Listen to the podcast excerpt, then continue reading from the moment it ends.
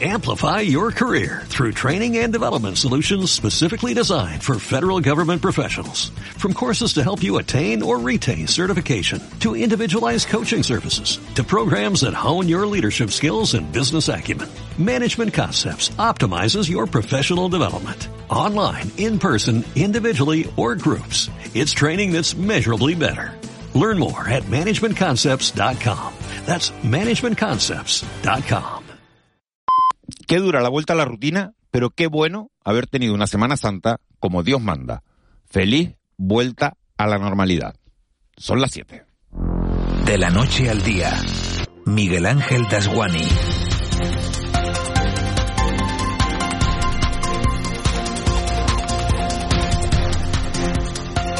¿Qué tal? Buenos días. Una de las singularidades que tiene este país en el que nos ha tocado vivir es que no sabemos de términos intermedios y nos encierran. Miramos mal al que se salta la norma y sale.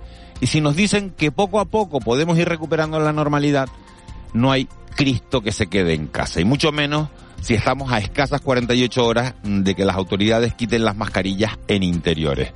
Esa visceralidad, ese apasionamiento que nos hace movernos entre los blancos y los negros sin reparar en que hubo un tiempo que existieron los grises, es lo que nos ha permitido tener a todos una Semana Santa como Dios manda, con procesiones para los devotos que buscaban recogimiento y con sol y playa para los que la vuelta del ocio los tenía también con hambre atrasada. Para una comunidad como la nuestra, cuyo 75% del Producto Interior Bruto procede del sector servicios, ninguna noticia mejor que hacer números y comprobar que la ocupación en hoteles y apartamentos ha estado en los últimos días por encima del 80%. Si usted es de los que ha conseguido desconectar y cargar pilas, que sepa que el mundo no ha cambiado mucho desde el jueves a mediodía, pero les vamos a dar un par de titulares que pueden ayudarlos a ponerse al día. Por ejemplo, sigue la guerra en Ucrania, no se rinden en Mariupol, pero los ucranianos temen volver a 2014 y que el mundo se olvide de ellos, como ocurrió con Crimea y el Donbass. El gobierno de España insiste por su parte en que no es momento para bajar los impuestos porque eso significaría tener que recortar servicios públicos, aunque Nadia Calviño cree que la factura de la luz sí podría rebajarse a la mitad. Núñez Feijó, entre tanto, se ve ya como sucesor de Pedro Sánchez porque varias encuestas en periódicos de derechas dan casi un empate técnico entre PSOE y Partido Popular. Y Pablo Iglesias ha confesado en el libro Verdades a la cara que cuando dimitió de la política, al perder las elecciones de la Comunidad de Madrid, se tomó un whisky y se fumó un cigarro de liar para celebrar el peso, lo ha dicho él, que se había quitado de encima. En estas vacaciones nos hemos enterado también de que 27 de cada 100 ciudadanos buscamos marcas blancas cuando vamos al súper, que la diferencia de precio del producto del campo a la mesa oscila entre el 400 y el 800%, que el hombre más rico del mundo, Elon Musk, ha ofrecido 43 mil millones de dólares por el 100% de Twitter y que el fondo de inversión Hyperion, lo contaba Silvia Fernández en Canales 7, quiere ahora JSP a coste cero y sin cumplir el pacto del ERE. Cuyons, dirían en Cataluña, hijos de acuñan por aquí. De los temas que habremos que resolver en breve, tenemos pendiente las medidas para frenar la inflación que se votan la semana que viene, el pacto salarial entre patronal y sindicato, el nombramiento del presidente del Consejo Económico y Social y el acuerdo con Madrid para que las modificaciones hechas a la ley de hidrocarburos no abran la puerta a la llegada a las islas a las plantas regasificadoras porque es justo lo contrario de lo que quiere el gobierno canario. Son temas que se han enquistado, pero nada es imposible. La prueba la tienen en el Rey Emérito, que sigue sin pisar España y en esta Semana Santa ha conseguido incluso ver a su nieto. De la noche al día, Miguel Ángel Dasguani. 7 y 3. Vamos con los titulares que marcan la crónica de este lunes 18 de abril. Caja 7 te ofrece los titulares del día. La Semana Santa termina con buenos datos para el sector del turismo. Este domingo los aeropuertos y puertos canarios se han llenado con una actividad frenética en la operación retorno. Solo los aeropuertos han programado un total de 1.252 operaciones, 23 más que en el 2019. Tal ha sido el movimiento de pasajeros que la compañía canaria Vinter ha operado en 263 vuelos registrados, registrando así su récord de operaciones diarias en toda su historia. Y tras estas vacaciones de Semana Santa llegará el fin de las mascarillas en interiores. Su uso seguirá siendo obligatorio en transportes públicos, así como en centros y establecimientos sanitarios, incluyendo las farmacias. Son las excepciones al fin de las mascarillas en interiores que aprobará este martes el Consejo de Ministros. En los centros de trabajo serán los servicios de prevención de riesgo los que decidan sobre su uso. La ministra de Sanidad es Carolina Darias. En el ámbito laboral serán los servicios de prevención de riesgo de cada empresa el que determinará en qué ámbitos son obligatorios y en qué no. No obstante, la concreción será en el Real Decreto que, haremos, que publicaremos en el BOE bueno, pues los médicos canarios resulta que proponen ahora una huelga contra el abuso de la temporalidad. La Mesa de Confluencia de Médicos y Facultativos de Canarias ha anunciado su propósito de ir a la huelga por la falta de soluciones del gobierno de Canarias a la concatenación de contratos temporales en profesionales que acumulan años de ejercicio. Escuchamos a Goar Daniel García, facultativo del Hospital Insular de Gran Canaria, en declaraciones a Televisión Canaria. Los procesos selectivos que se nos vienen encima muchos compañeros eh, y trabajadores podrían perder sus puestos de trabajo. Muchos de ellos eh, trabajan y dirigen eh, unidades clínicas súper especializadas de alta complejidad, por lo que son muy difíciles de sustituir. Y esto podría llevar al desmantelamiento de la sanidad canaria. Más asuntos, detenidos cinco tripulantes de un pesquero cargado con casi 3.000 kilos de cocaína localizado al sur de Canarias. Se ocultaban en los tanques de combustible una cantidad que tendría un valor en el mercado de 90 millones de euros. Fue abordada unas 300 millas al sur de Canarias cuando navegaba con rumbo norte tratando de camuflarse entre los pesqueros que toman esa vía de navegación próxima al caladero subsahariano. El barco llegaba este domingo al puerto de Las Palmas. Y este lunes pasará a disposición judicial el detenido por el tiroteo ocurrido en Telde el pasado viernes. El hombre de 56 años y con antecedentes penales había acudido a comisaría responsabilizándose de la autoría de los hechos. En el tiroteo, dos hombres resultaron heridos, uno de ellos de gravedad. Lourdes Jorge es la portavoz del 112. El personal sanitario del Servicio de Urgencias Canario trasladó a dos personas, un varón que presentaba heridas con arma de fuego en la espalda y miembro inferior de carácter grave, que fue trasladado al Hospital Universitario Insular de Irán Canaria, y otro varón con herida con arma de fuego en miembro superior de carácter moderado, trasladado al Hospital Universitario de Gran Canaria, Dr. Neirin. Y la luz volverá a marcar hoy su precio más bajo de 2022. Se situará en los 103,24 euros el megavatio hora, lo que supone una caída de más del 7% respecto al valor fijado ayer domingo y marca así su precio más bajo de todo el año por segundo día consecutivo. El precio máximo se registrará entre las 9 y las 10 de la noche, cuando será de 219 euros, mientras que el mínimo alcanzará los 45 euros el megavatio hora entre las 2 y las 3 de la tarde. Y antes de mirar hacia el exterior hay que decir que una avería ha dejado en Fuerteventura a mucha gente sin agua durante el fin de semana y vamos a estar muy pendientes en las próximas horas de lo que pueda suceder a ver si se consigue solventar a tiempo porque se habla de que hasta el 75% de la isla podría quedarse sin abastecimiento de agua. Ya terminamos mirando hacia el exterior ese conflicto en Ucrania que rechaza el ultimátum ruso para entregar Mariupol y dice que luchará hasta el final. Una decisión que podría precipitar el ataque de las tropas rusas sobre este enclave estratégico. Según los medios rusos, las tropas de Moscú ya controlan la ciudad, algo que niega a Ucrania. Según las autoridades locales, unos 20.000 civiles podrían haber muerto en la ciudad donde aún permanecen unas 100.000 personas en condiciones de precariedad extrema. Y la comunidad ucraniana en Tenerife pide al gobierno que continúe el envío de material militar a Ucrania. Su portavoz Andriy Subenko ha defendido en un comunicado que continúe el envío de armas a su país por parte del gobierno español porque no se puede derrotar a Putin, dice, solo con buenas palabras. Además ha agradecido la actuación del senador de Coalición Canaria, Fernando Clavijo, quien ha preguntado en el Senado al gobierno por la ayuda militar a Ucrania.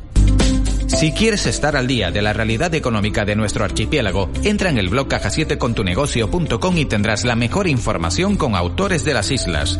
Marketing, emprendedores, ventas y muchos más temas te esperan en caja7contunegocio.com. Caja 7, comprometidos con nuestra gente.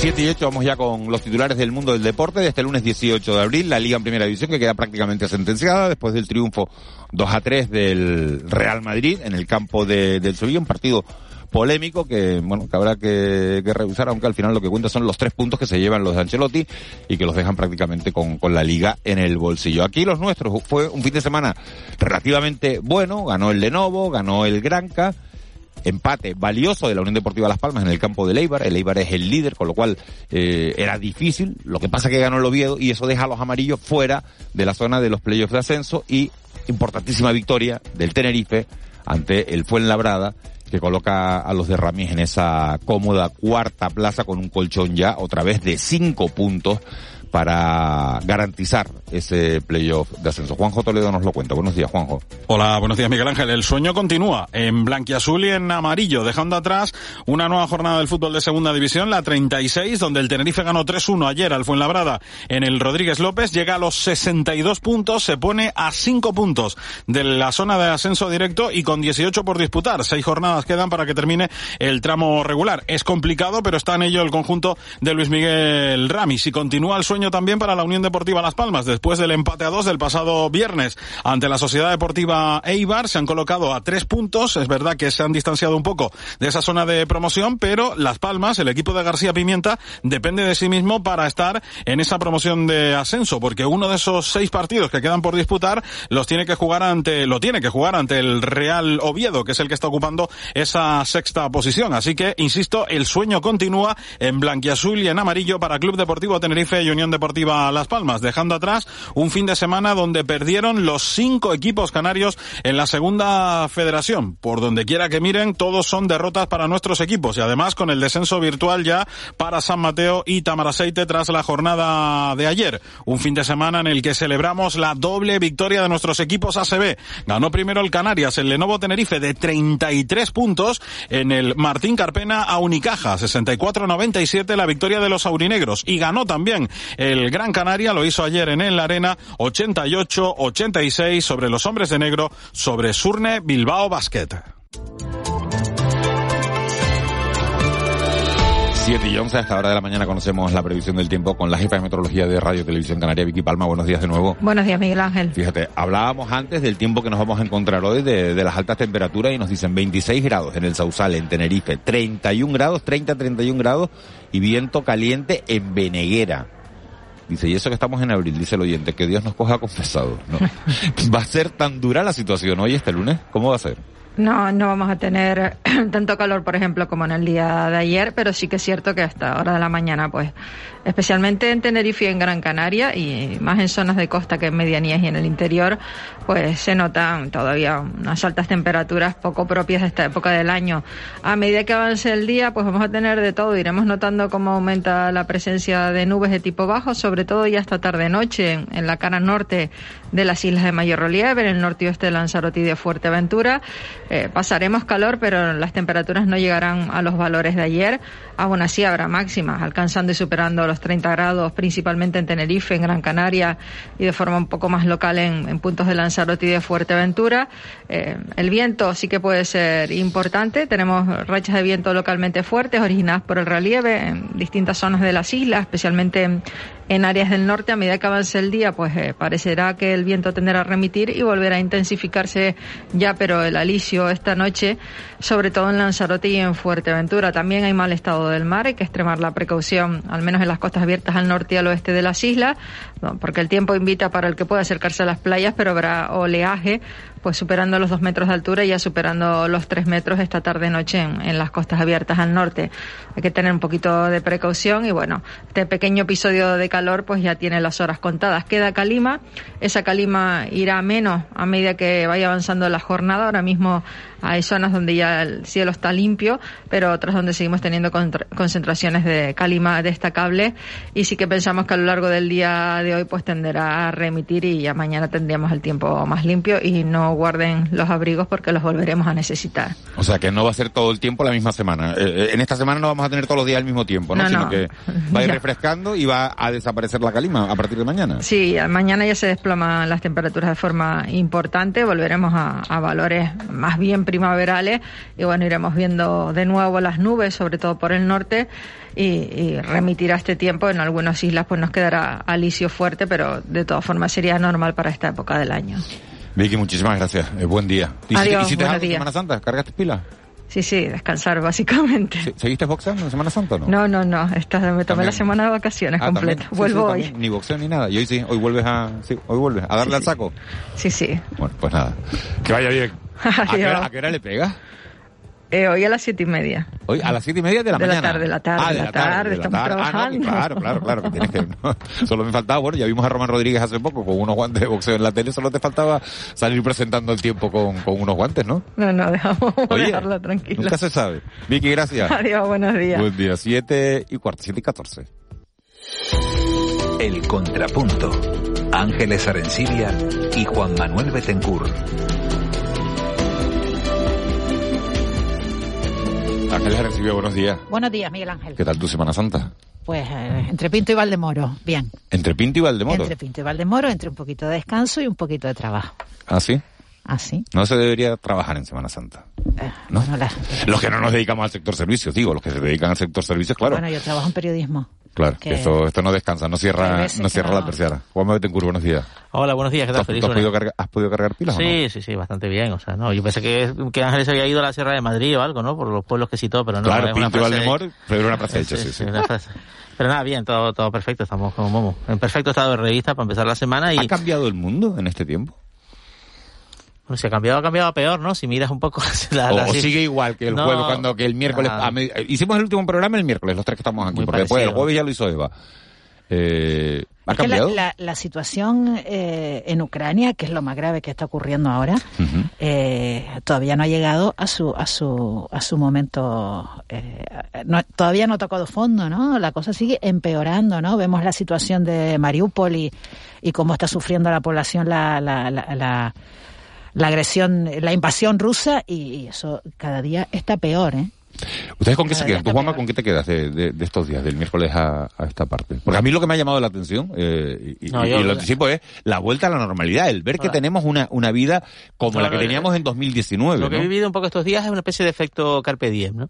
Mm, Creo que he manifestado en el, en el turismo, en el consumo, que ha sido muy muy muy intenso, hasta en la intensidad y en la asistencia de, de las procesiones de Semana Santa, que también ha habido un momento de recuperación de esa bueno, de, de esa devoción y de esa costumbre, para quien sea una costumbre para quien sea una, está vinculado a, a- su fe, a la fe católica en este caso, ha, ha habido como mucha intensidad, ¿no? Han sido unos días como muy intensos para quien se ha querido divertir, para quien ha querido ir de procesiones, eh, para quien ha querido disfrutar de- del- del- del descanso. Creo que em, dentro de, de este contexto, que ya está un poco analizado por hasta por los sociólogos, ¿no? Del, del- del efecto carpe diem, vamos, vamos a aprovechar porque la incertidumbre nos lleva un poco a eso. Creo que ha sido muy notorio en, en- en estos días en la certeza de que este escenario de incertidumbre se puede agravar en las próximas semanas o meses. A mí me ha llamado la atención las imágenes de, de multitudes, ¿no? Imágenes de multitudes, pues, en, en procesiones, que, que de tantísima gente tan pegada y sin, y sin mascarillas. Pues me llama la atención, yo no sé qué efectos tendrá esto, si tendrá alguno, ¿no? Dentro de 15 días mm, habrá a lo mejor más casos, Pero pero... fíjate, fíjate Ángeles, que yo, sin embargo, a la, a la gente que veía las procesiones, a la mayoría las veía con mascarilla, las que yo he visto, Sí. las veía con mascarilla, y sin embargo sí he visto mucha vuelta a los festivales, mucho ocio nocturno, Eso sí, y ahí sin mascarilla. Eso va-. Yo he visto, Entonces, yo he visto procesiones sin mascarilla eh, en, Sí. en los informativos. O sea, he visto, he visto imágenes de procesiones totalmente, vamos, atestadas de gente, porque es lo que dice Juanma, ¿no? El- el- el- las ganas de, de, de volver a la vida, ¿no? Pues muchísima gente a lo mejor que nunca pensó ir a una procesión, pues a lo mejor ha ido, ¿no? No sé. Pero he visto imágenes de, de, de multitudes y, de vamos, y la gente súper pegada y sin mascarillas y Tiene que ver con, que te llama la atención por lo que hemos vivido hasta ahora, ¿no? Tiene que ver con el, con el perfil de edad también, ¿no? Si ves un poco lo- lo- las encuestas que se han realizado los últimos días en, en España, la población más, eh, publicó una en el periódico El Mundo, ¿no? Eh, la población más joven quiere quitarse la mascarilla ya, la población un poco de edad un poquito más avanzada es más cautelosa. Y creo que esa, esa estampa yo sí la vi en, por ejemplo, en la, en- la del silencio en la laguna que, que, que estuve y tal, había un poco bueno, personas de más edad, eh, bueno, era más o menos 50-50, la mitad estaba sin mascarilla, la mitad con, es de noche, había mucha gente, en todo el recorrido, básicamente la calle de la carrera, ¿no? Y, y se veía un poco, pues, las personas más, pues, a lo mejor de más edad, pues, más protegidas y, y la gente más joven, que había bastante, que había bastante, estaba sin, sin, sin mascarilla. Así que sí me parece que es un poco representativo de lo que, de lo que, de lo que hay en la expectativa de que el miércoles Claro, mañana es cuando va esta decisión al Consejo de Ministros, se aprobará un decreto, ¿no? En el que, que será publicado el boletín del, Y el del- miércoles, del miércoles con- nos quitamos la mascarilla. Nos quitamos la mascarilla Salvo en, las empresas, lo que diga la empresa, y en el transporte público no. De ninguna manera. Y en la farmacia, en la farmacia por tampoco. ejemplo, que es un ejemplo muy bueno para, para ver la intención, ¿no? En la farmacia donde te puedes encontrar con personas vulnerables, personas que están enfermas, que van a buscar un medicamento, debes ponerte la mascarilla, es obligatorio. Es lo que dijo la ministra. Pero en el centro semana, comercial no, por ejemplo. Eh, en el centro comercial eh, no lo menciona en la entrevista que... que, que- Fíjate que nosotros llevamos haciendo un programa de radio ¿eh? dos años con mascarilla. Ahora dependerá de la empresa decirnos si seguimos con la mascarilla, si nos quitamos la mascarilla a la hora de, de hacer el programa de radio. También me llamaba la atención esta mañana que decía, salía de casa, cogía la- el ascensor, ¿no? Para, para, para bajar al garaje y, y coger mi vehículo para venir a, a trabajar y decía, bueno, ya no me tengo que poner la mascarilla en el ascensor, ¿no? Porque al final a veces uno sale de casa y, y- y sabiendo que en el exterior no te hace falta, bueno, pues, pues la llevas en el, en el codo, ¿no? Y bueno, pues eso eh, desaparecerá a partir de a partir de mañana, no de manera obligatoria, sino quien quiera quitársela, Yo tengo- se la... Aclarando que el Yo que vaya en guagua, ¿eh? en guagua, que por cierto en la entrevista con el periódico El País, eh, con Carolina Dorias dice guagua, no dice autobús, ¿eh? Eh, dice en la guagua, en la estación de tren, en la estación de metro, En en, el en metro, en el casos, avión, en el avión, pues dice, no, vas a, voy a poder volar sin mascarilla, no. Vas a coger un avión a Madrid y vas a estar dos horas y media con la mascarilla Vamos a preguntarle a, a los profesionales de, de todo esto si es buena o mala la decisión y qué, y qué consecuencias podría tener. Hoy vamos a hablar con José María Lagarón, que es investigador del Consejo Superior de Investigaciones Científicas, especialista en materiales de, de filtración. Señor Lagarón, muy buenos días. Hola, muy buenos días a todas y todos. ¿Es una buena o una mala noticia para los científicos que, que se quiten a partir de mañana, del miércoles, que entre en vigor, eh, el quitar las mascarillas en interiores? Eh, bueno, es, es una decisión controvertida. ¿no? Nosotros los científicos siempre estamos, eh, siempre aplicamos el principio precautorio. ¿no? Siempre pensamos que, que, que necesitamos un poco más de, de información. Es cierto que, que, bueno, ya con un porcentaje de la población tan alto, eh, con, con la vacuna y con, y con el- la COVID cada vez eh, menos agresiva en cuanto a lo que es la presión hospitalaria y, el número de enfermos que, terminan en UCI, pues eh, es una buena noticia. El número de casos ha ido bajando, estamos en esta caída de la ola y, y bueno, pues eh, ahora quitar la mascarilla, eh, quitarla en exteriores es evidente que, que, bueno, que, es una decisión menos problemática, puesto que en exteriores sabemos que la ventilación es buena pero en interiores pues eh, tenemos que ver qué es lo que pasa. Desde luego en, en centros hospitalarios, transportes públicos, etcétera, todavía eh, se recomienda y creo que es, altamente recomendable que así sea. Y a partir de ahora pues tenemos que pensar en, en en cómo podemos actuar para ser lo más solidarios posibles, ¿no? Cómo protegernos y cómo proteger a los demás. En interiores hay un problema que, ha surgido durante la pandemia, que, que tiene que ver con, con la ventilación, con, con esa capacidad de, de poder limpiar los interiores, sobre todo aquellos que son concurridos, y eso todavía no está resuelto. No hay una obligación de que cuando yo entro en un sitio público, pues sé qué niveles de CO2 hay en él y por tanto qué nivel de ventilación hay. Y como eso, y, y tampoco hay en muchos sitios, eh, pues estos limpiadores de, de aire que eliminan las partículas en suspensión, incluyendo aquellas con carga vírica. Entonces hay, hay incertidumbres grandes en, en, en los espacios cerrados. Y, y- y bueno, no sé. Eh, usted es especialista eh, eh, en nanotecnología, eh, lidera el grupo Nuevos Materiales y Nanotecnología. Eh, yo le quiero le quiero preguntar, usted y ha dicho también eso a lo que se estaba refiriendo, es decir, que llevar mascarilla o no en el trabajo bo- bo- pasará a ser una opción personal, pero que la población estaría más protegida eh, y gozaría de, un aire de mayor calidad si esos lugares contaran con, equipos de, eh, de purificación potentes, ¿no? Efectivamente, sí. Ahora mismo, eh, para hacer que el inte- el los interiores sean igual de seguros o, tan seguros como los exteriores, necesitamos saber eh, que, hay un programa de, de limpieza de, de la calidad del aire. ¿no? Entonces, hay filtros SEPA, hay sistemas ahora mismo de purificación de aire que permiten, eh, pues eso, tener un aire limpio de partículas, incluidas aquellas que llevan patógenos, ¿no? Carga vírica o de bacterias, etcétera. Entonces, ese esfuerzo hay que hacerlo. Mm, Pienso que no se ha hecho suficiente hincapié en ello y en los interiores es donde, donde realmente se producen la mayor parte de los contagios, ¿no? Porque imagínate, si, si pudiésemos detectar el- la presencia de, de aerosoles con carga vírica, igual que lo hacemos cuando alguien ha fumado en un, en un interior, pues entonces nos daríamos cuenta de que realmente eh, se está empezando a, a cargar ese ambiente, ¿no?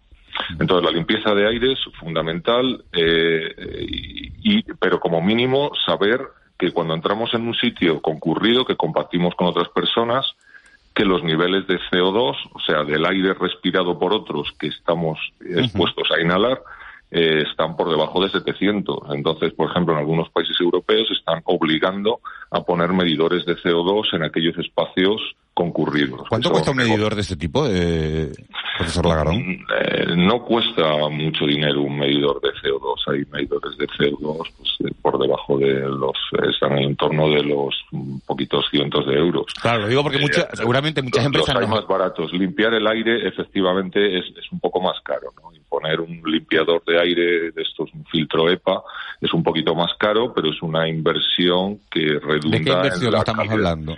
Pues inferior a los mil euros. Inferior a los mil euros. Sí.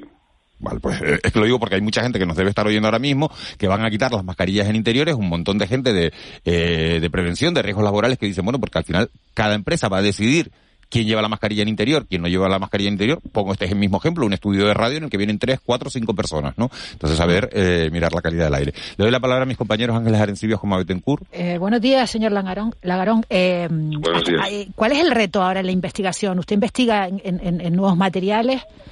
En, en- en el tema de, de mascarillas, he leído una entrevista suya que se titula Muy pronto las mascarillas serán ultrafinas, translúcidas y biodegradables. ¿Cuál es el, el, el, el- ¿Por qué se ríe? Porque No, es, es cierto, es cierto. Es, es, es curioso. Me, pero ¿a dónde? me alegra, me alegra saber que, se lee. investigando. Eh, ¿Cuál es el reto ahora mismo de la, de la, de la investigación en esta materia? ¿Qué, qué mejora? Eh, porque eh, la mascarilla seguirá entre nosotros un tiempo, ¿no? ¿Cuál es la mejora que usted, en la que ustedes trabajan, la más, la más eh, interesante o la más acuciante? Bueno, pues eh, la, mejora más acuciante ahora que estamos eh, viviendo en, en el sector de, de la innovación y de los desarrollos tecnológicos es el hacer que estas mascarillas sean eh, biodegradables o compostables, que no supongan un riesgo eh, de contaminación eh, como el que hemos visto con otros artículos de, tipo plástico. ¿no? Entonces nosotros estamos trabajando ahora en, eso, en, hacer que estas mascarillas estén hechos de materiales que estén reciclados o que se puedan reciclar y por tanto que sean compatibles con esos procesos de reciclaje eh, mecánicos y adicionalmente que puedan ser biodegradables en el medio ambiente. ¿no? Entonces nosotros, eh, aparte de luego desde un punto de vista de, profiláctico, o sea, de protección, pues lógicamente que sean capaces de inactivar eh, virus y bacterias, eh, etcétera, ¿no?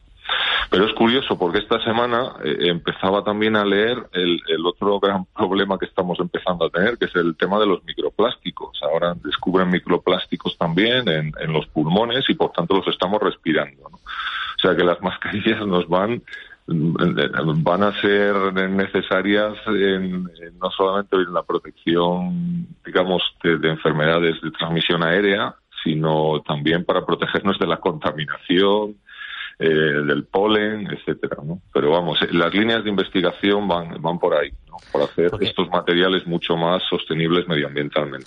Porque, eh, profesor Lagarón, buenos días. Mm, Buenos días. La, la mascarilla que llevo puesta ahora no es ecológicamente sostenible. Es una No. mascarilla quirúrgica normal y corriente tiene la de- quirúrgica de puesta. supermercado. Nada, es un... Bueno, esto no es eh, plástico tampoco, ¿de qué está hecha? Es, es plástico, es plástico. La que llevas, la que llevas puesta muy probablemente, a menos de que a menos que sea textil, que sea. No, no, es, es una quirúrgica azul Si es una quirúrgica de la homologada de las azulitas de toda la vida, eso es plástico puro al 100% y además se va a quedar en la naturaleza al menos 500 años hasta que se hasta que se fragmenten microplásticos que pasarán a ser, pues, que pasarán a nuestra dieta, ¿no? Entonces, ese, ese problemón de, que ha aparecido con el uso masivo de, parte por parte de las mascarillas, la gente se piensa que son textiles, pero no, todas las mascarillas, menos las textiles en sí mismas, eh, son todas de plástico y de plástico muy contaminante. ¿Y cuánto, cuánto dura la eficacia de, de una mascarilla de estas? Eh, ¿cuánto? Porque Pues- a veces la usamos, la guardamos en el bolsillo, la volvemos a usar. ¿Cuánto, cuánto Sí. dura una? A ver, una mascarilla quirúrgica tiene un tiempo recomendado de uso de unas cuatro horas y la razón es que a medida que la vamos usando, vamos respirando, eh, se va perdiendo su eficacia. Y como no nos avisa, pues no sabemos exactamente cuándo deja de ser eficiente. Si se moja hay que desecharla, por supuesto, y pues es una quirúrgica, estamos hablando de cuatro horas, de llevarla con seguridad eh, y una FFP2 ocho horas. ¿no? Una última cuestión, señor Lagarón. Eh, ¿Las mascarillas biodegradables de las que tanto se habló llegarán algún día? Y dos, y segunda pregunta, si las mascarillas FPP2 para niños no existen, como le oído decir a usted, ¿cómo es posible que se hayan vendido en farmacias que tengan el sello de la Comunidad Europea y, y nadie haya dicho nada y nadie haya perseguido todo esto? Eh, bueno, las mascarillas biodegradables ya están, ¿vale? Ya existen y se comercializan. Eh, de hecho, nosotros durante la pandemia hicimos, el, desarrollamos este tipo de mascarillas y, se están comercializando. Es cierto que no por parte de la mayor parte de, de la industria, ¿no? La industria está orientándose ahora en esa dirección.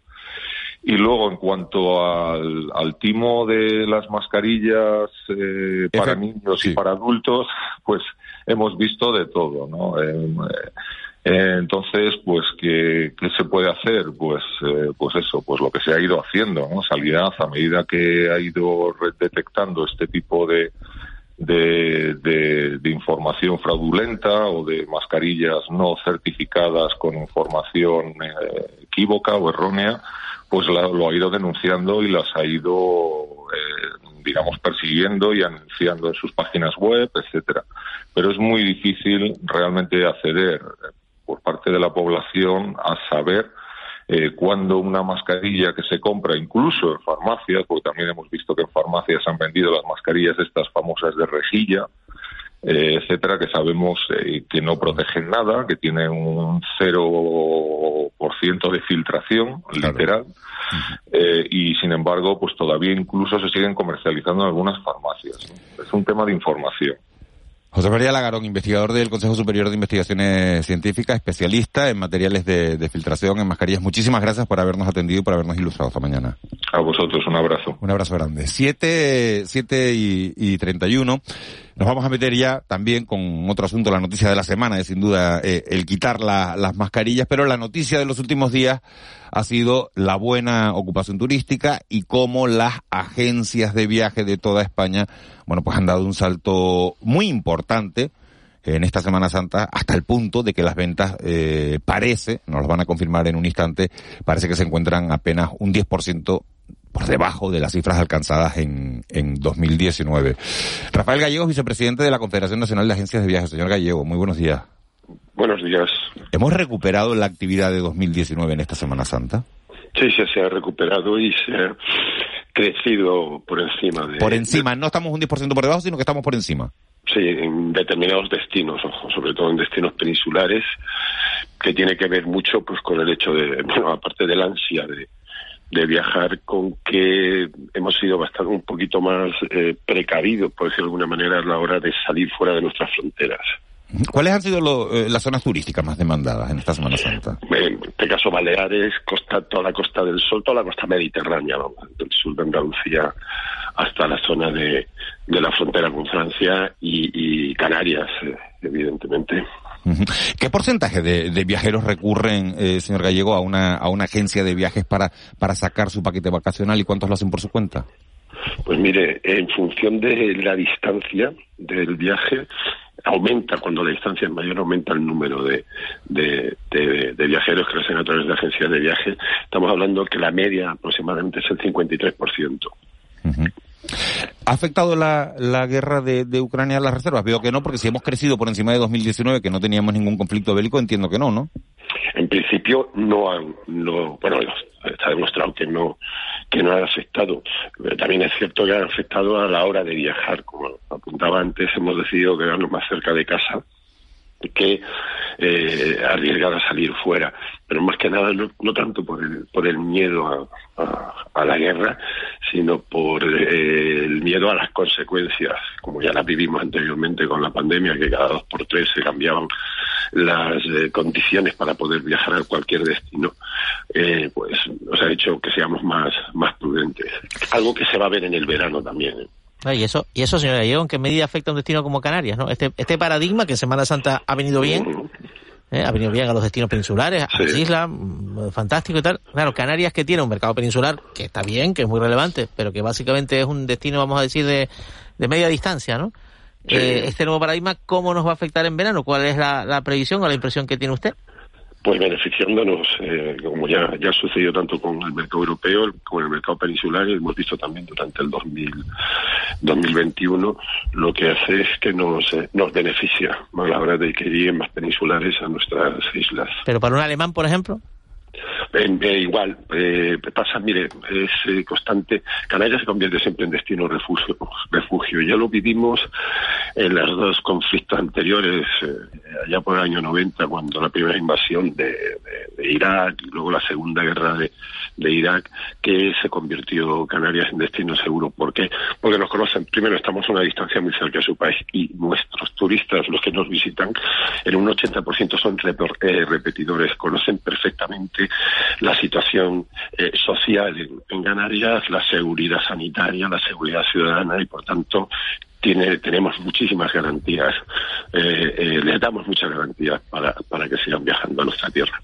Eh, buenos días, señor Gallego. Y en este Buenos días. contexto, ¿es recomendable eh, hacer reservas eh, para viajar en verano ya? ¿O hay que esperar a, a ver cómo van los precios? ¿O hacer una reserva ya nos garantiza un mejor precio?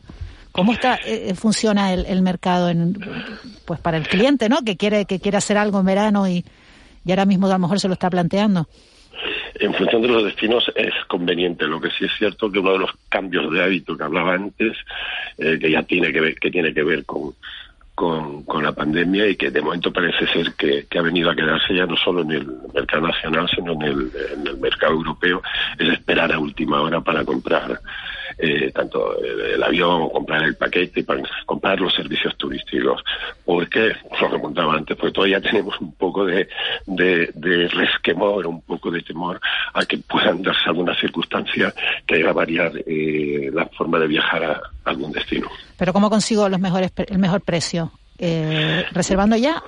¿O arriesgándome a ver al último momento? No, no, no, reservando ya, evidentemente, si llega al último momento, lo que va, va a pasar como ha pasado en algunos destinos peninsulares, o que no encuentra, o que ya los precios que quedan, pues, evidentemente, eh, aumenta la de- eh, aumenta la, la demanda y los servicios suben, como pasa en todos, todos, en todos los sect- sectores. En Canarias nos hemos encontrado, señor Gallego, con un, con un gran problema que es la reserva de coches, de turistas que llegan a Canarias y no se encuentran coches de alquiler. ¿Esta situación se está dando en, en- en los destinos peninsulares también? En todos, en Baleares igual. Esto tiene una circunstancia que es post pandemia, que cuando durante estos dos años las compañías de rentacar pues no compraron coches porque no, no, no había clientes y además tiene una circunstancia que es eh, eh, que se da ya también cuando un ciudadano va a comprar un coche en que eh, hay lista de espera para conseguir coches. Saben que se está retrasando mucho la entrega de coches nuevos. Y con vistas al verano, eh, este disparate de inflación que estamos teniendo, que está rozando eh, las dos cifras ya en nuestro país, eh, ¿qué influencia puede tener en el, en el incremento de los precios? Pues mucha. La, si esto sigue así va a tener mucha, porque piense que eh, ya no solo el servicio, por ejemplo, en el caso de los billetes aéreos del transporte aéreo, el 30% del coste de una compañía aérea o de un vuelo tiene que ver con el combustible. O sea, ya empezando por ahí, luego pues todo el tema eléctrico, todos los servicios de alojamiento, de, de, de, ocio, de restauración, pues demandan mucho mucha electricidad. De hecho, aquí en Baleares eh, nos hemos encontrado las cartas de los restaurantes donde tienen precios antiguos, pero hay una nota que pone que tiene un incremento en unos un 10, en otro un 15% por el aumento de los costes. una, una pregunta sobre su sector. Eh, ¿Se van a activar o se han activado ya los ERTES específicos un poco para, para el sector de las agencias de viajes que digamos que tiene problemas más allá de, de, la, de, la pandemia o como consecuencia de la pandemia tiene un cierto problema estructural? Sí, sí, se, se, se han activado eh, sigue todavía un 10% de, de nuestras trabajadoras y trabajadores en, ERTE, pero viendo las circunstancias nuevas que se están dando en el, en el mercado, mm, nosotros nos hayamos hecho un horizonte de aquí a septiembre, pero probablemente eh, de aquí al verano habremos recuperado el 100% de los trabajadores y trabajadoras que están en este momento en ERTE. Rafael Gallo, vicepresidente de la Confederación Nacional de, de Agencias de Viajes, muchísimas gracias por habernos atendido esta mañana. Gracias a ustedes y buenos días. Buenos días, un abrazo. Siete, siete y treinta y nueve, así es como está la, la situación de, la, de las agencias de viaje y queremos hablar de otro sector muy relacionado con el, con el turismo que parece, eh, bueno, que también ha tenido un, un buen año y que ha tenido una buena temporada. Hablamos del sector de, de los cruceros. Fíjense que el puerto de Las Palmas arrancó el año 2022 posicionándose como el primer puerto español en número de cruceristas. Hay una gran apuesta de, la, de las grandes compañías por, por este archipiélago después de la experiencia positiva de, del año 2021. Recordarán ustedes que, que Canarias fue uno de los pocos destinos del mundo y el único de, de España donde operaron los cruceros y eso ha servido para que los puertos de la provincia de Las Palmas lideren, hayan liderado por lo menos así estaban las cifras en enero, el ranking nacional. Tenemos comunicación con Juan Francisco Garcín, que es el jefe, con Juan Francisco Martín, que es el jefe comercial de la Autoridad Portuaria de Las Palmas. Señor Martín, muy buenos días. Hola, buenos días. Eh, ¿Se confirman esos datos de que, de que el puerto de Las Palmas, eh, bueno, de los puertos de la provincia de Las Palmas han, han liderado el ranking nacional en este primer trimestre del año? Bueno, los puertos canarios, no solo Las Palmas, Santa Cruz de Tenerife también. Eh, bueno, tradicionalmente, eh, al hacer los temporada alta en Canarias en invierno y en península, que es Mediterráneo, temporada baja, eh, siempre eh, los puertos canarios en los primeros meses del año se colocan los primeros del, del ranking nacional. eh, con más razón todavía porque eh, durante, como tú bien has apuntado, durante el periodo de, eh, de después del, del cierre de los primeros meses de la pandemia, solamente Canarias mantuvo el tráfico de cruceros. Luego hemos acumulado eh, tráfico mientras el resto de puertos eh, ha sido negativo, ¿no? Pero bueno, es tradicional que si todo va bien y es lo que están las cifras están demostrando, que los primeros meses del año eh, los puertos canarios siempre lideren el ranking nacional. ¿Y qué balance hace entonces de, de, de, este, de este inicio de temporada, de esta temporada 2021-2022? ¿Ha crecido eh, el número de escalas y ha caído el número de, de, pasajes por esas limitaciones que han tenido los barcos? ¿O qué balance se Efectivamente, hace? la verdad es que te lo sabes todo. Eh, efectivamente, el, el el, el, número de pasajeros uh, estuvo primero limitado por motivos, por razones sanitarias, eh, todavía hasta hasta hace, hasta justo antes de Semana Santa eh, era obligatorio mantener un 5% de, de camarotes eh, libres para, para el tema de cuarentena. La mayor parte de todo el periodo de, de más duro de la pandemia, eh, los barcos no han podido superar el, el 75%. La realidad es que también el, el, el pasaje todavía no se animaba hacer turismo y, y la media uh, estuvo en el 60%. Entonces lo que hicieron las compañías fue, digamos, uh, aumentar, uh, para atender el número de, de, el mismo número de pasajeros, aumentar las escalas. Aumentaron más la rotación de buques, eh, con una media, como te digo, ocupación del 60%. A, a medida que, que se está acercando la Semana Santa ya las, las ocupaciones se acercaron al, al 70, al 80%, ya se estaba. Eh, ten en cuenta que en, en, Canarias lo habitual en invierno es una ocupación media del 92, 93%, una ocupación uh -huh. bastante alta, ¿no? La, la flota en general está navegando a un 60, 70% de ocupación todavía.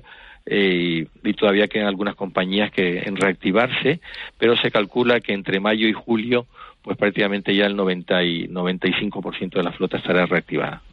Una pregunta, eh, ¿los, ¿los puertos canarios hacen competencia entre sí o un, o un crucero que atraca eh, eh, en el puerto de la Luz eh, va después a Santa Cruz de Tenerife o viceversa va a Santa Cruz de Tenerife y después va, va a Recife?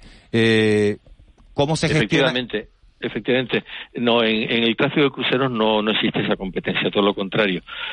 Nosotros somos un paquete que en el Algot uh, Sajón se le llama las Islas Atlánticas. Las Islas Atlánticas están formadas por por Azores, eh, Madeira, eh, Canarias, Cabo Verde, y realmente eh, cuando alguien va a hacer un crucero, va a hacer un crucero al Báltico, va a hacer un crucero al Mediterráneo Oriental, o va a hacer un crucero a las Islas Atlánticas, y eh, se visitan en, en, ese periodo, según sea el crucero de una semana o, o de dos semanas, pues se visitan distintas islas. Es prácticamente solamente mm, de vez en cuando, al principio o al final de temporada, cuando se producen los viajes transatlánticos, de posicionarse en el Caribe y vuelta al Caribe, puede ser que un buque toque un puerto solo. Pero en general, los buques tocan uh, varios puertos de las islas, eh, lanza, los los más habituales son Lanzarote, Tenerife, Gran Canaria.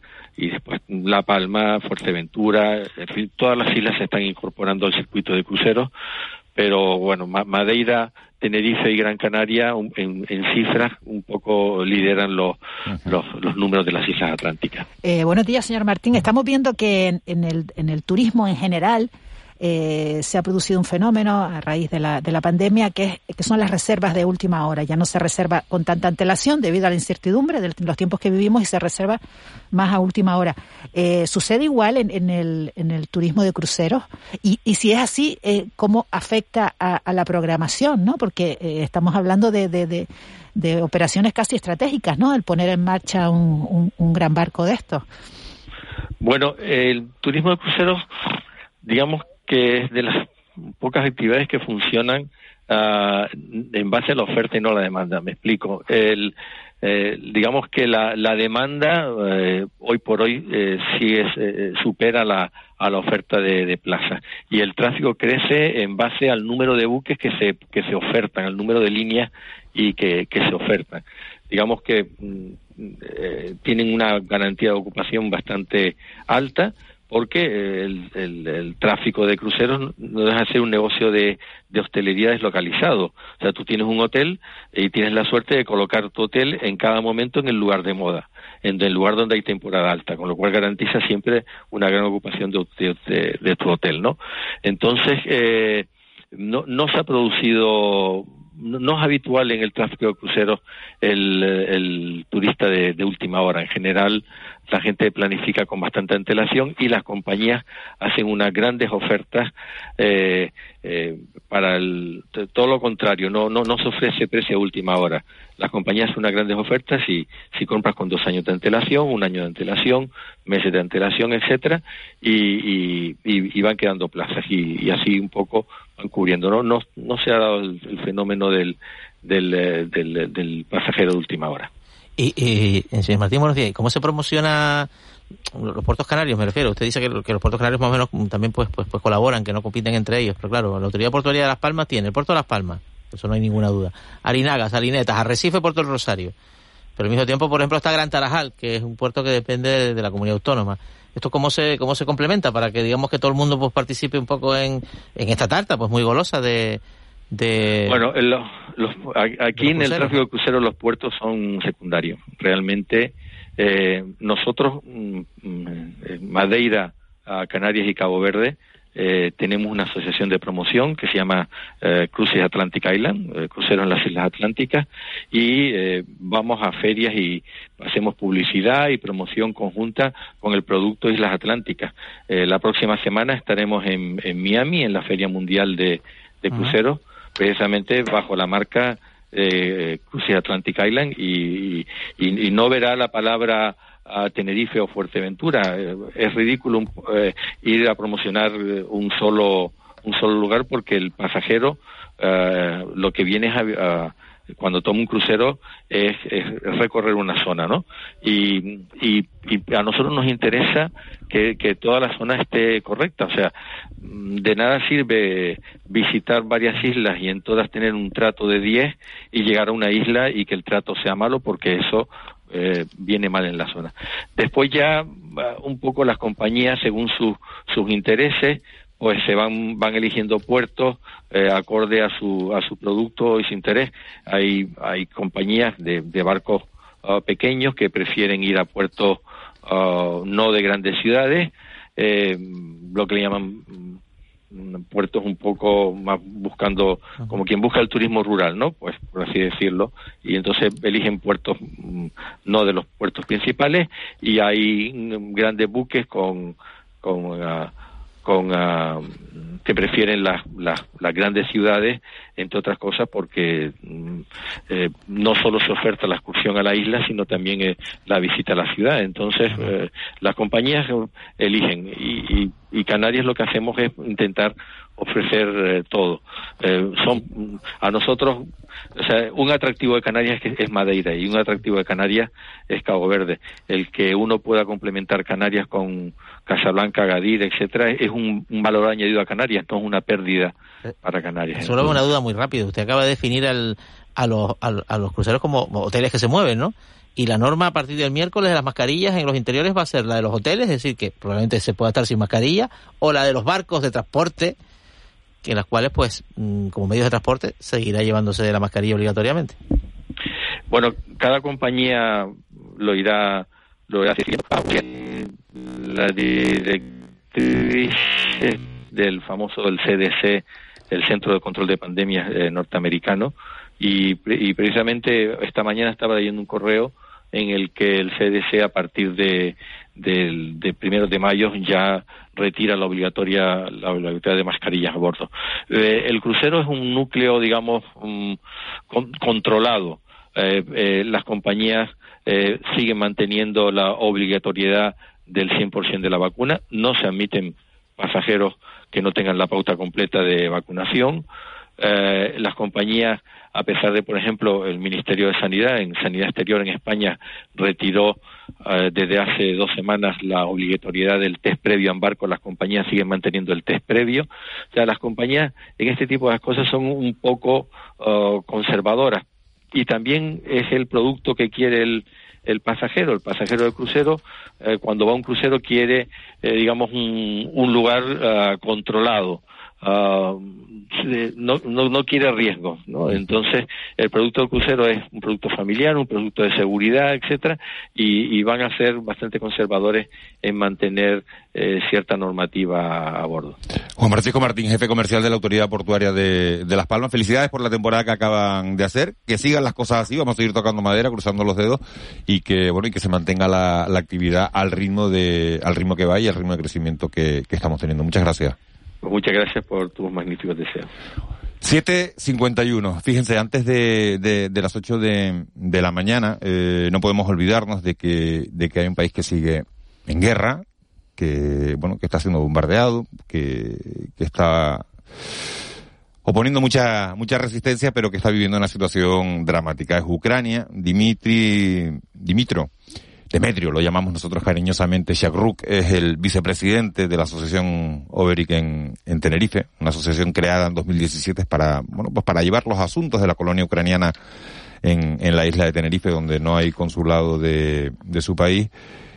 El señor Shakruk lleva 14 años eh, residiendo en, en, en Tenerife y queremos saludarlo esta mañana para preguntarles cómo, cómo está la situación en, en Ucrania. Señor Shakruk, muy buenos días. Muy buenos días. Eh, eh, antes de antes de nada, eh, iba usted hace, a, emprender un viaje a, a Polonia para traer a, a, su familia. ¿Está su familia bien? ¿La ha podido traer? Sí, sí, mi madre y mi hermano ya están aquí.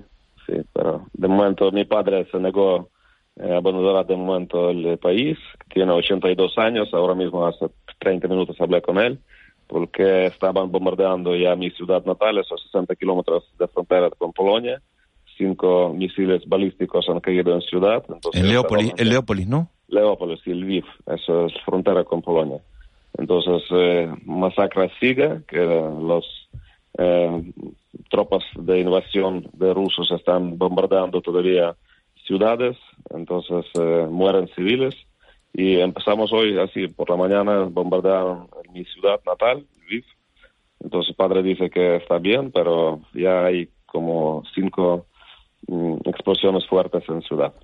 O sea, usted se ha podido traer a su madre, que tiene 86 años, ¿no? No, no, mi madre 75 tiene. 75. 75 años su madre, se ha podido, ¿a su hermano se lo ha podido traer también? Sí, mi hermano también, pero mi hermano es minusválido, entonces trae también mi, mi hermano. Pero padre tiene 82 años, ha dicho que no, Que no venía. que no, que ya va a estar al final. Y no hubo, ma- no hubo manera de convencerlo. No, no. Voy a intentar ahora también ir por ahí, dentro de dos semanas, a ver si, si puedo, a ver cómo, cómo hacerlo, o no sé. Y, eh, Demetrio, eh, ¿qué panorama eh, te encontraste allí cuando fuiste en, en- No, yo estuve en Polonia, de momento como había amigos que han traído madre directamente a Polonia con, con eh, mi hermano, pero claro, claro, es una cosa, en Polonia ves tanta gente que casi tres millones de personas están en Polonia, que esta gente que han salido después de bombardear toda la Ucrania, claro que ellos están en países fronterizos para que poder volver. Yo quiero que- para que todos saben y sepan que la gente que huyen ahora de la guerra en Ucrania no tienen intención en quedarse en otros países. Ellos están pensando volver a su país, pero claro. Y por eso ellos más o menos todos se concentran en países fronterizos. Hungría, Rumanía, claro, Polonia es más quien eh, ha recibido la gente. Pero claro que lo, lo que piensa gente que ya va a acabar pronto, no sé, eso no, no veo muy claro. ¿Cuál es la, la, la relación, eh, Demetrio, ahora mismo con la comunidad rusa en Canarias, entre los ucranianos y los rusos? Mm, Nosotros eh, siempre tenemos relaciones buenas con todos. Claro que eh, Rusia ahora está es como un país eh, que, que hace agresión contra Ucrania. Hay muchos rusos también que nos apoyan, que están contra la política de Putin, pero la mayoría, no sé, no puedo decir muchas cosas que están apoyando la política de Putin. Entonces, para nosotros eso no puede, no podemos entenderlo, pero cada uno tiene su, su posición. Pero como política de, Rusia ya casi 20, 30 años ellos están haciendo esta propaganda que no sé qué, que los en Ucrania se, vive mal, que son rusos, que rusos viven mal en Europa, que rusos viven mal en Estados Unidos. Eso es propaganda rusa y también están haciendo lo mismo aquí en España. Yo quiero también para avisar a la gente que si están eh, leyendo algún artículo, algunas cosas, que eso hay que comprobar antes, que todo lo que están de momento diciendo aquí no tiene de- debajo ningún concreto, eh, como, como, no sé, Se- eh, buenos días, señor Shatruk. Eh, eh, ¿Cuál es la? eh, usted ha hablado de, bueno, que, que habló esta mañana mismo con su padre, eh, que ha estado en Polonia. En fin, usted tiene conversaciones, ¿no? Supongo frecuentes con, con, compa- con compatriotas que están todavía en el país. ¿Cuál es la, la, la, la determinación de la población? ¿Resistir a, a toda costa?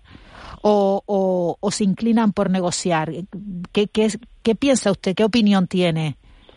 Eso es difícil para decirlo, que, que, que cada uno, por ejemplo, en nuestro país, claro que no podemos ya rendirse porque, mm, como ya he dicho, también estaba hace tres, cuatro días en televisión canaria, estaba diciendo lo mismo, que el- lo que pretende el, régimen del Putin y Kremlin, que ocupar todo el país y poner ya sus leyes, su dictadura, su régimen. Entonces, claro que un país de 45 millones de personas no puede rendirse de eso.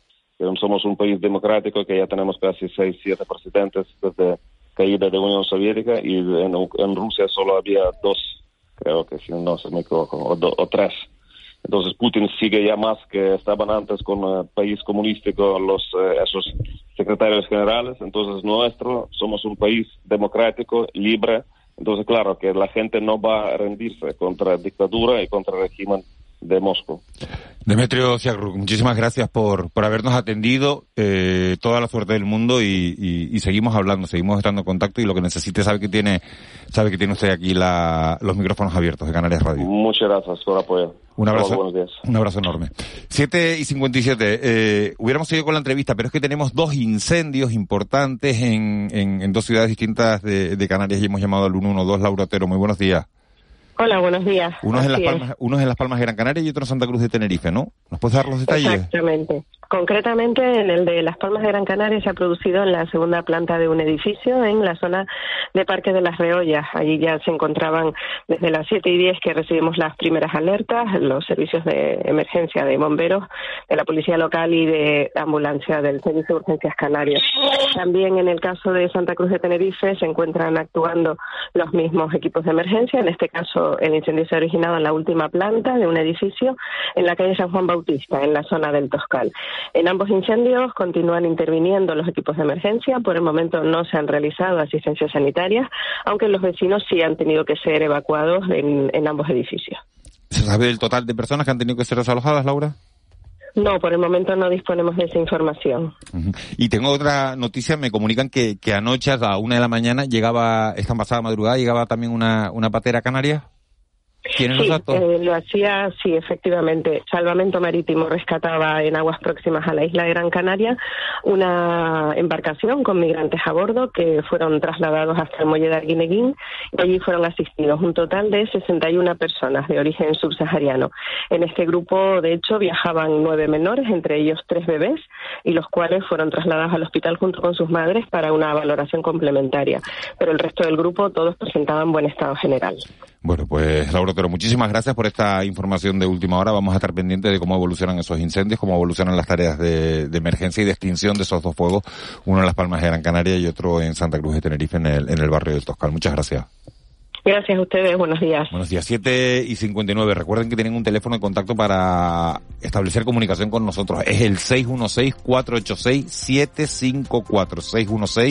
616-486-754. Nosotros vamos a ampliarles todos los, los titulares de esta mañana, de este lunes 18 de abril, vuelta de Semana Santa. Lo vamos a hacer con Cristian Luis ahora a las 8 de la mañana y luego seguimos aquí en De la Noche al Día. Amplify your career through training and development solutions specifically designed for federal government professionals. From courses to help you attain or retain certification, to individualized coaching services, to programs that hone your leadership skills and business acumen, Management Concepts optimizes your professional development. Online, in person, individually, or groups, it's training that's measurably better. Learn more at managementconcepts.com. That's managementconcepts.com.